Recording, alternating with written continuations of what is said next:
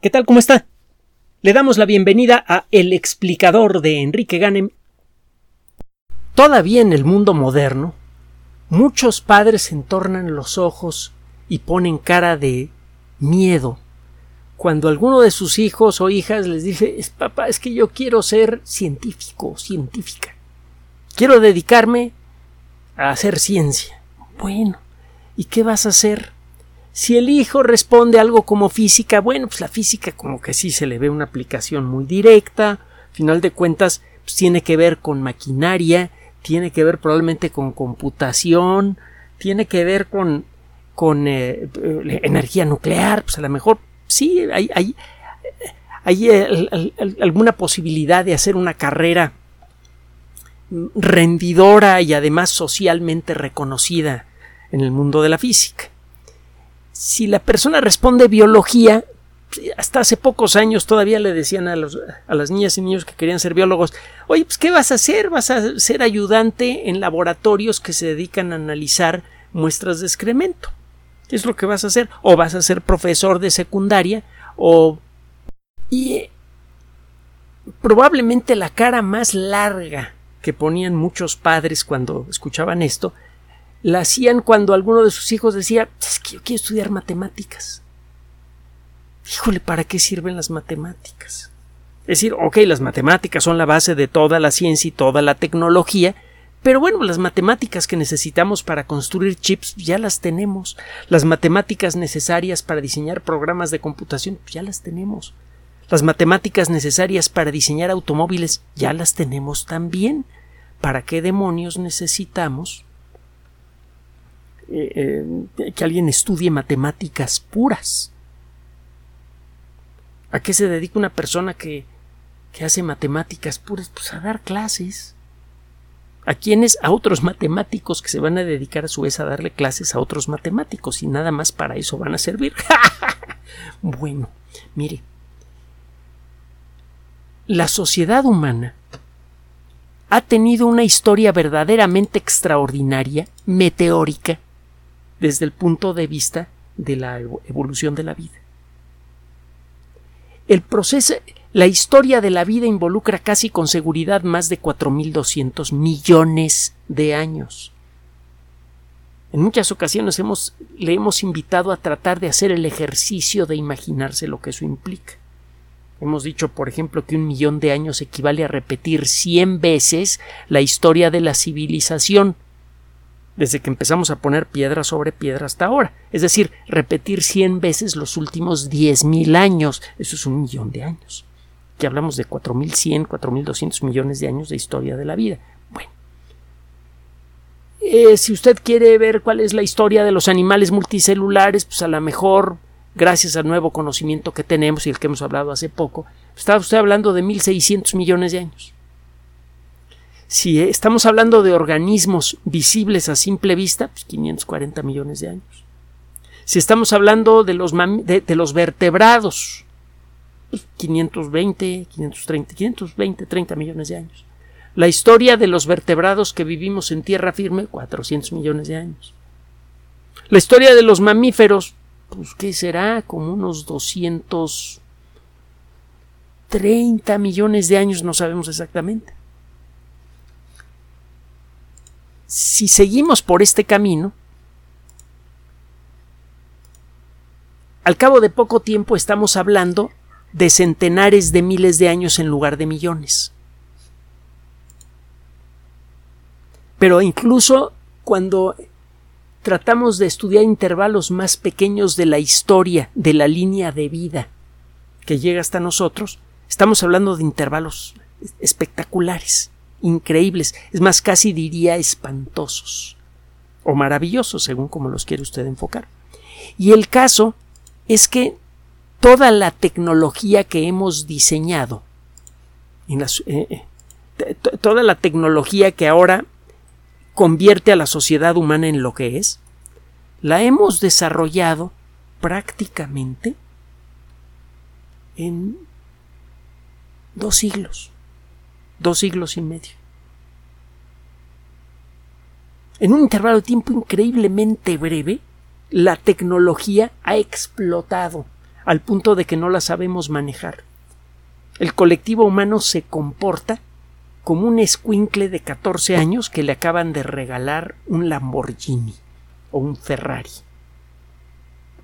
O que tiene en las manos una pistola que se encontró en el vestidor de su papá. Eh, es, esa maravilla de la tecnología en, manos eh, demasiado jóvenes para portarla se convierte en una trampa una trampa mortal para, para la persona que tiene esa tecnología. Y eso es lo que nos está sucediendo colectivamente con la tecnología que hemos inventado. Está convirtiendo en una trampa mortal para nosotros porque estamos destruyendo al ecosistema del que dependemos, nos estamos reproduciendo como, como, bichos enloquecidos, como bacterias. ¿Cuántas veces hemos mencionado este dato que es verdaderamente espectacular, impactante y muy preocupante. 349, 340, 350 mil bocas nuevas por alimentar cada día. Uy, ¿qué tiene que ver esto con las matemáticas? Ahí va, ahí va.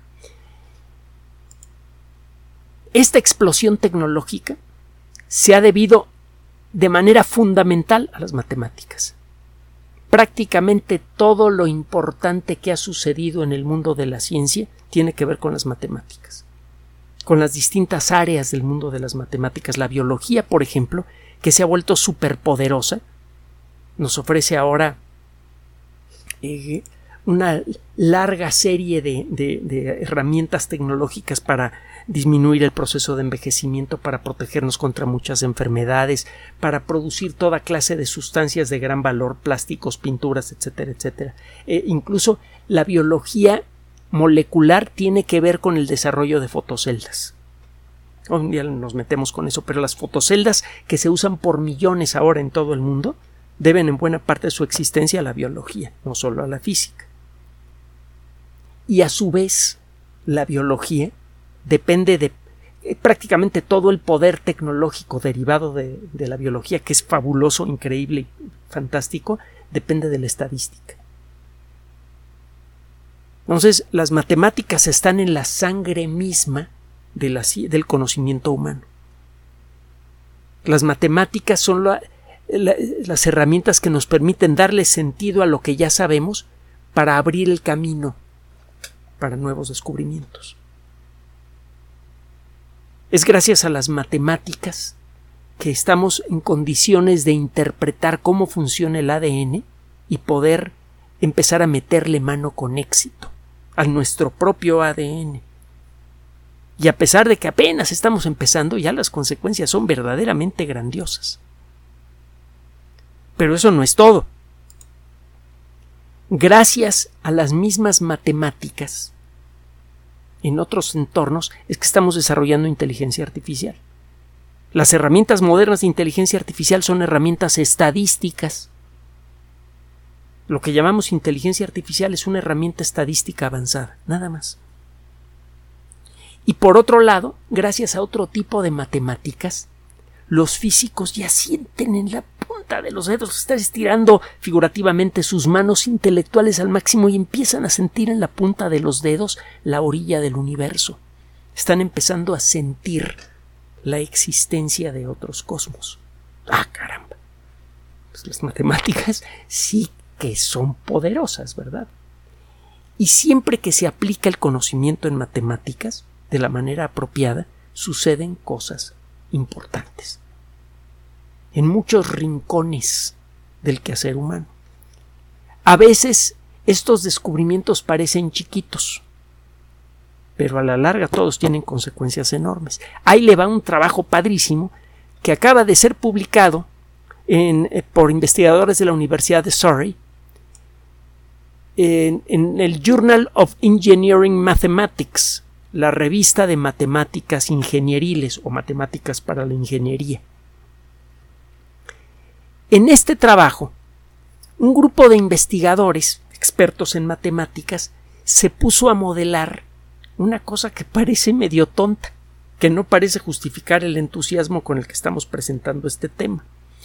Resulta que en muchos quehaceres de la, de la tecnología acaba usted guardando líquidos en el interior de grandes tanques. Y estos líquidos, por el motivo que sea, se están moviendo continuamente. Eh, puede ser, por ejemplo, porque tiene usted estos líquidos metidos en las alas de un avión o en el cuerpo de un cohete. Puede ser porque estos líquidos están en el interior del tanque de combustible de un automóvil que es manejado en una carretera a una velocidad elevada. Puede ser porque tiene usted, por ejemplo, un reactor nuclear y en este reactor nuclear está circulando agua muy caliente impulsada por bombas de alta potencia y esta agua llega a grandes tanques de almacenamiento en donde el agua entra violentamente y se revuelve en el interior de este tanque. Esto puede suceder a gran escala, por ejemplo, los tanques que manejan el agua caliente de un reactor pueden tener una capacidad de muchos miles de litros, o puede ser a escala pequeña, por ejemplo, la forma en la que fluye el combustible a través del filtro de gasolina de un automóvil, que es un tanquecito por donde está entrando líquido eh, con una cierta presión, se revuelve en el interior del, de, de esta estructura y luego sale por el otro lado. Es eh, curioso, pero muchas veces tenemos graves problemas con nuestra tecnología y no nos damos cuenta de ello. Ese es el caso de los fluidos que entran, por ejemplo, en el interior de un tanque de, almacenamiento de agua de reactor, un filtro de gasolina o el tanque de combustible de un objeto en movimiento, un automóvil, un avión una nave espacial. Cuando tiene usted líquido que se está moviendo en el interior de un tanque, pueden suceder varias cosas. Piense, por ejemplo, en un automóvil que se mueve a una velocidad importante en una carretera o inclusive en una autopista urbana, 80, 60, 80 kilómetros por hora. De no existir algún mecanismo que sirva para suavizar el movimiento de del combustible en el tanque, con cada vuelta el tanque sería golpeado por varias docenas de litros de combustible que pesan varias docenas de kilos. Con cada vuelta se formarían olas que estarían dándole martillazos, descargando eh, eh, golpes fuertes en el tanque de combustible y esto a lo largo de la vida del automóvil puede, podría producir fatiga del material que forma el tanque de combustible, fugas de combustible en el tanque mismo o en las eh, mangueras que entran y salen de él y eso puede producir obviamente un incendio. También en, menor grado las microfugas de vapor que pueden ocurrir por el aflojamiento de las estructuras, el tanque, las mangueras, etcétera, etcétera, pueden hacer que el automóvil pierda eficiencia porque parte de su combustible se esté evaporando continuamente y eso además contribuye de manera muy tangible a la contaminación general de la atmósfera de una gran ciudad el, material que se fuga de los tanques de almacenamiento de combustible es un problema desde hace ya algunas décadas. En el pasado, algunos de ustedes se acordarán, las, las pistolas para dispensar combustible en los automóviles no tenían estas campanas de goma que ahora tienen. estas campanas de goma impiden la evaporación acelerada del líquido que está entrando al tanque de combustible y esto ayuda a reducir de manera tangible la contaminación ambiental general. La contaminación que puede ocurrir por la cantidad de combustible que se evapora al servirle gasolina a un solo automóvil es pequeña. Pero son millones de automóviles los que todos los días están usando combustible y muchos miles de ellos buscan eh, eh, recargar su combustible todos los días.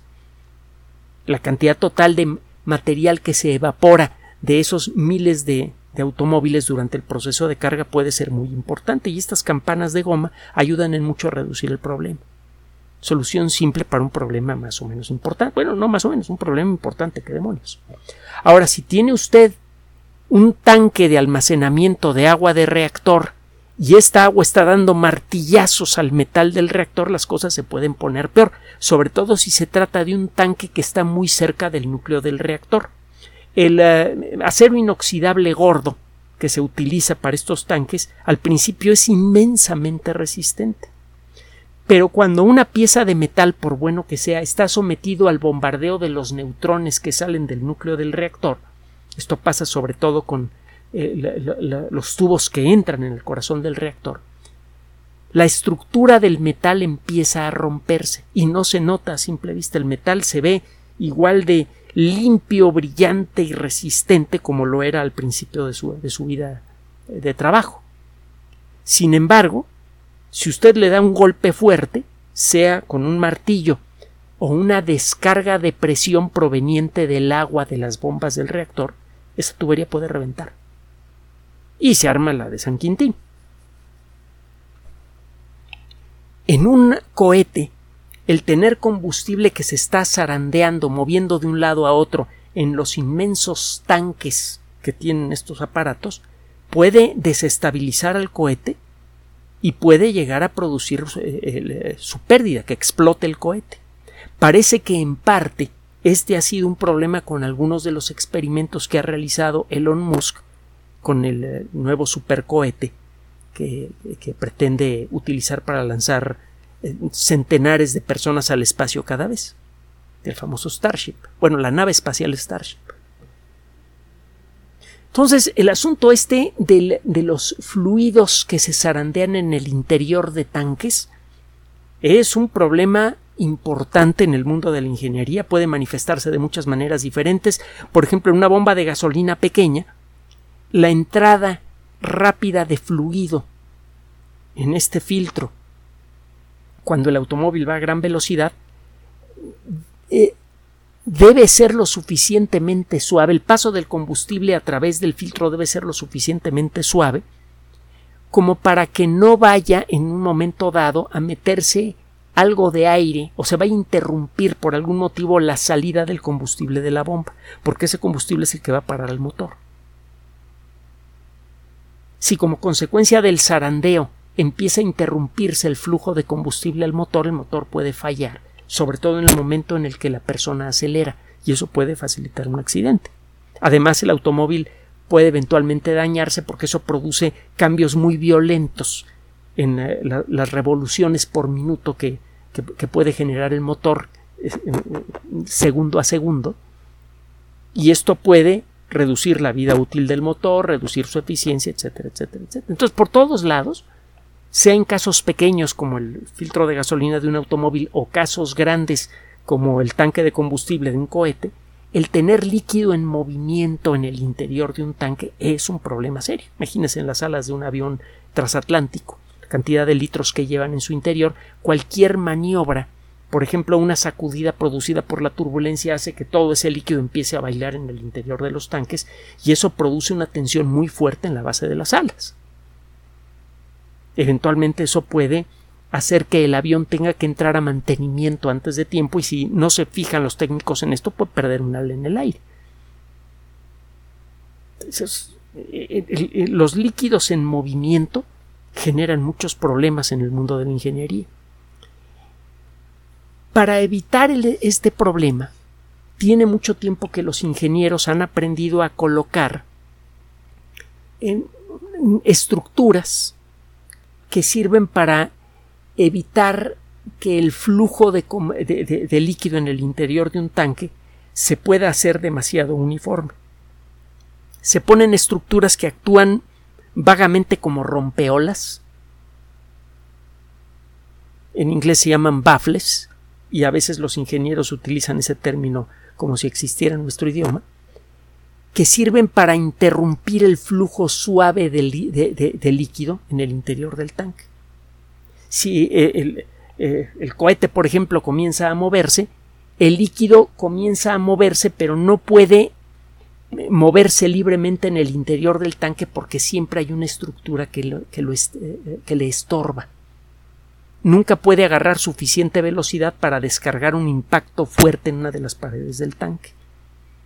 Porque mientras se mueve dentro del tanque hay, hay objetos eh, que, que, están eh, construidos en la cara interna del tanque que estorban su movimiento. Bueno, efectivamente, esta solución funciona muy bien, pero el encontrar la cantidad y forma correcta de estas estructuras internas dentro de un tanque es una verdadera pesadilla. Hay que ponerse a hacer experimentos en laboratorios grandes de dinámica de fluidos con tanques simulados que tengan la misma forma que el tanque que usted quiere construir y le pone usted distintas estructuras basadas en la experiencia que ha adquirido a lo largo de muchos años para buscar un tanque de combustible que tenga la estructura interna apropiada para romper el movimiento del líquido cuando hay un zarandeo. Y hace un experimento y otro y otro y cada experimento le sale carísimo. no parece no parecía tiempo pasado existir alguna herramienta matemática que permitiera recibir como datos de entrada las características generales del tanque, su volumen, el, eh, el tipo de zarandeos a los que podría eh, estar expuesto en circunstancias normales, la densidad del combustible, etcétera, etcétera, y el densidad y volumen del combustible para a partir de allí obtener un diseño de cuál debería ser la forma óptica de, de estos rompeolas internos dentro del tanque para evitar estas sacudidas. Todo es ensayo, eh, ensayo y error y cada ensayo sale de lumbre. Montar un solo experimento de este tipo puede tomar semanas y puede costar decenas de miles, centenares de miles, hasta millones de dólares según el tipo de tanque que está usted analizando. Bueno, este grupo de investigadores encontró la manera de representar en forma simbólica, le hace con matemáticas, los elementos básicos del problema. Y logró construir un modelo matemático que permite decidir qué características deben tener estas estructuras antes de construirlas. Muchas veces los tanques tienen divisiones internas completas que están llenas de agujeros. En lugar de ser nada más pequeñas estructuras onduladas en la cara interna del tanque, lo que se eh, construye para eh, como rompeolas son eh, una serie de tabiques internos que dividen al tanque en cuatro en ocho segmentos el interior y estas láminas de metal están perforadas. El líquido puede pasar libremente de un lado al otro, pero no de manera instantánea. El líquido puede distribuirse uniformemente por el interior del tanque, sin problemas, no, no, no se carga de un lado o del otro. Pero cuando ocurre una sacudida, el líquido no se mueve rápidamente de un lado al otro del tanque porque tiene que pasar a través de una pared llena de poros. Bueno, estos investigadores encontraron la manera de demostrar simbólicamente cuántas de esas divisiones conviene poner en un tanque típico, no importa qué tipo de fluido maneje, agua, combustible, agua caliente de un reactor nuclear, agua fría, en grandes tanques de almacenamiento, en, eh, eh, presas hidroeléctricas, no importa el, tipo de líquido que sea. Encontraron un principio general que aplica a la mayoría de los líquidos que se almacenan en tanques que pueden estar sometidos a zarandeos. Encontraron que según las características se necesita nada más tener dos o tres de estos tabiques internos con perforaciones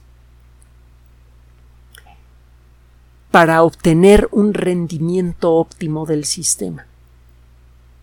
Si le pone menos tabiques a la estructura interna del tanque, el tanque se vuelve frágil, es más probable que ocurra un eh, zarandeo que, que, genere un golpeteo interno de líquido contra las paredes del tanque que pueda eventualmente dañarlo.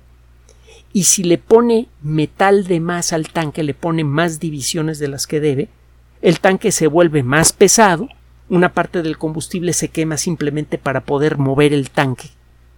El tanque empieza a estorbar el movimiento del, de la, por ejemplo, de un cohete o, de un avión, eh, al no moverse libremente el líquido puede quedar mal distribuido y eso puede producir problemas de equilibrio. Además, si usted le mete metal de más al diseño del tanque, cuesta más trabajo construirlo y como hay más metal, el costo total de la construcción del tanque se va para arriba. Entonces tiene que haber algún punto de equilibrio en donde el número de divisiones internas reduce al mínimo el riesgo de un zarandeo interno del combustible que pueda producir una catástrofe y al mismo tiempo que permita reducir al mínimo el costo de producción del tanque. Son dos efectos opuestos. Usted buscaría en principio para evitar el zarandeo de líquido en el interior del tanque poner la mayor cantidad de divisiones posibles. Solo que eso le eleva el peso del tanque y le eleva la complejidad de su construcción y por lo tanto el costo sube mucho. ¿En dónde está el punto de equilibrio? Eso lo descubrieron estas personas.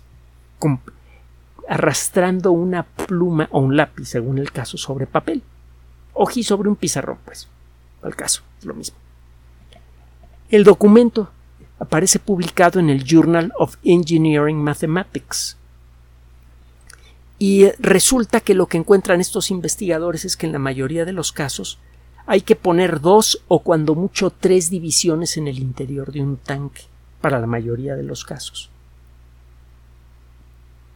Esto es suficiente. Si pone cuatro o más divisiones, empieza usted a perder eficiencia y a perder dinero, las dos cosas. Dependiendo del líquido que se trate, de la densidad del líquido, de la probabilidad de que existan zarandeos, en qué dirección pueden ocurrir estos zarandeos, etcétera, etcétera, usted va a poner dos o tres divisiones y esas divisiones deben ser porosas. Deben ser unas láminas de metal perforados. Si el líquido es más denso, pondrá usted tres divisiones para reducir al mínimo la posibilidad de que se forme una ola con suficiente inercia para que al golpear la cara interna del tanque la pueda dañar. Si el líquido es de poca densidad, con dos divisiones basta. Este trabajo tiene un montón de otros vericuetos de arranque. Ya tiene un valor extraordinario para los fabricantes de aviones, los fabricantes de reactores nucleares, los fabricantes de cualquier maquinaria que mueva fluidos. Y como todos los motores de combustión interna mueven fluidos, por ejemplo el fluido de para enfriar al motor, en principio toda la industria que maneja maquinaria de combustión interna sería beneficiada por por este conocimiento. Eso incluye desde luego a la aviación, al, transporte rodado, etcétera, y también tiene un montón de otras aplicaciones. Porque no solamente aplica a las maquinarias mismas, también a reactores nucleares, a eh, plantas de bombeo de agua para eh, uso industrial o, o, en hogares, etcétera, etcétera. Es decir, cualquier cualquier actividad que involucre el manejo masivo de líquidos que se mueven rápidamente. Entonces, la, cantidad de actividades en el mundo que se ve beneficiada por este descubrimiento es enorme. Pero hay otro detalle más. Resulta que el, este conocimiento puede servir también para fabricar mejores amortiguadores. Muchos amortiguadores utilizan líquido. Los amortiguadores capaces de amortiguar movimientos especialmente fuertes, por ejemplo los amortiguadores que reducen el zarandeo de un gran edificio durante un terremoto, están llenos de un aceite espeso que se mueve lentamente para permitir el movimiento del pistón del amortiguador. Se necesita una gran cantidad de energía, como la inercia que tiene un edificio al zarandearse, para mover al pistón, para poder empujar y cambiar de lugar al aceite que hay en su interior.